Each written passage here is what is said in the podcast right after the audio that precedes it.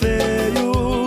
Deixa logo esse sujeito. Vem voltar aqui pro teu nego. Olá, você que acompanha o podcast A Hit. Chegamos a mais um episódio do quadro Donos da Letra. Desta vez, vamos contar a história de uma música que alavancou a carreira do cearense Eric Land, o hit Cidade Inteira.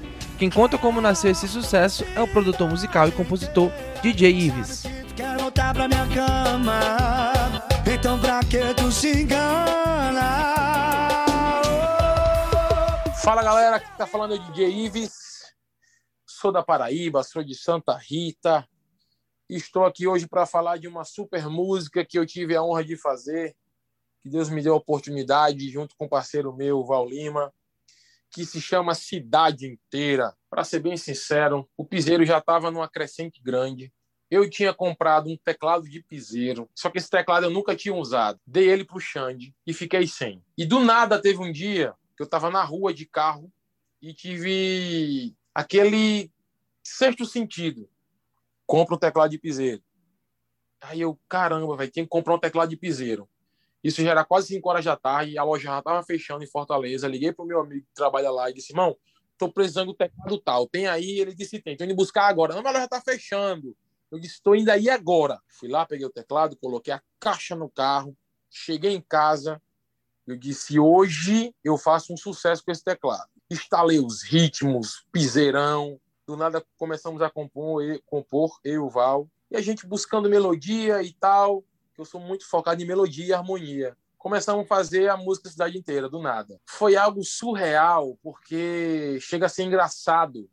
Mas eu tenho todas as músicas que eu faço, eu tenho os áudios gravados. E assim, quando eu paro para ouvir o áudio da cidade inteira, entre aspas, macho, é, é uma coisa muito louca. Porque as coisas vão acontecendo, as palavras vão vindo, as harmonias, as melodias vão vindo. Macho, é muito louco. Só ouvindo para ter, ter noção do que é isso. Então, nesse dia, eu fiz cidade inteira e fiz outras músicas. Cara, mandei pro Xande de fato quando eu fiz a música, né? É, é engraçado, porque ele sempre ouve, mas na hora da correria lá, você tá gravando, não dá para entender de fato como é a música. Então, para você entender, fiz a música como outras também, fora a cidade inteira. Programei para lançar um álbum que eu denominei de Piseiro Edition. Eu já intitulei o nome do CD como Piseiro Edition. Então, assim, era edição Piseiro do DJ. E Cidade Inteira foi uma música que veio na cabeça, entre aspas. Eu já tinha mostrado para o Eric Lang, para o Menudo, porque eles pediam músicas e eu disse, cara, eu mostro, mas só mostro em casa. Tem que ir lá para ouvir. Aí eles vieram, ouviram, quase caíram para trás. E eu disse, cara, eu libero a música, mas eu tenho que lançar primeiro, porque eu já estou com tudo organizado para soltar. Depois que eu soltei, o Eric soltou, trouxe o Shane para gravar com o Eric e deu no que deu. Se não tivesse tido essa paralisação com a pandemia, tinha sido a música do São João, com certeza. Mas Deus foi tão bom que, com essa questão das lives, a música rodou mesmo assim. Caiu na boca do Gustavo, era a música que o Gustavo tacava o pau nas lives dele. Então, Cidade Inteira realmente ela foi uma música que foi um divisor de águas. Ponto. Não só para mim como autor, não só para o Eric Lande como artista, não só para o Xande como participante, não só para o Gustavo como intérprete nas lives, mas ela realmente foi uma música que rendeu boas coisas, né? Até neste tempo de pandemia que foi inicial. Esse teu namoro tá ficando feio. Deixa logo esse sujeito. Vem voltar pro teu nego. Cidade inteira foi rentável para o compositor e também para o cantor Segundo DJ Ives, o sucesso da música é creditado ao fato da letra ter sido pensada para os cantores e não para quem escreve. O que ele disse é um ato pouco pensado pelos colegas da composição.